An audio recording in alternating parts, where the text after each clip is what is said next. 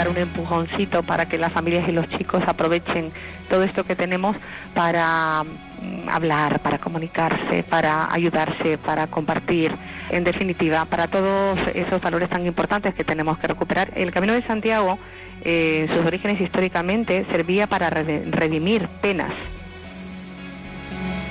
Es la juez, es la juez de menores de Las Palmas de Gran Canaria, Reyes Martel. Y este fin de semana va a haber como 19 chavales van a recorrer a partir de hoy lo que se conoce como el Camino de Santiago Canario, los 45 kilómetros que separan las localidades de Santiago de Tunte y Santiago de Galda.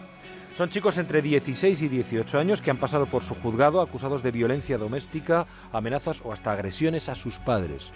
La jueza Martel, siguiendo la senda del juez de menores Emilio Calatayud, ha querido recuperar la tradición del Camino de Santiago como método de expiar culpas, pero va aún más allá. Estos chicos harán el recorrido durante este fin de semana acompañados por sus padres. Tendrán tiempo de charlar, de compartir vivencias, de ayudarse y apoyarse unos a otros, pero sobre todo tendrán tiempo de mejorar sus relaciones. En la experiencia no van a ir solos, les acompañará otra veintena de niños acogidos a la protección de los distintos servicios sociales de Canarias y otros chavales que se han apuntado con sus familias. Se trata de una iniciativa solidaria promovida por la asociación UP2U, o sea, Up to You, depende de ti, que canaliza ofertas de reinserción para menores integrándolos en la sociedad.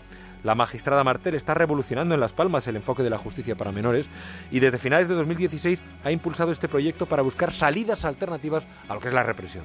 A través del deporte, de cursos de surf o talleres de cocina, se ofrecen salidas a menores con problemas. La jueza está convencida de que esos chavales son nuestro futuro y ayudarles a salir del hoyo debe ser una tarea de todos. No puede haber ningún chico menor que de 18 que no haya tenido una oportunidad. Eh, ya les digo que vamos a intentar entrevistar a esta mujer un día de estos porque eh, hay que conocerla. Lucas en Onda Cero.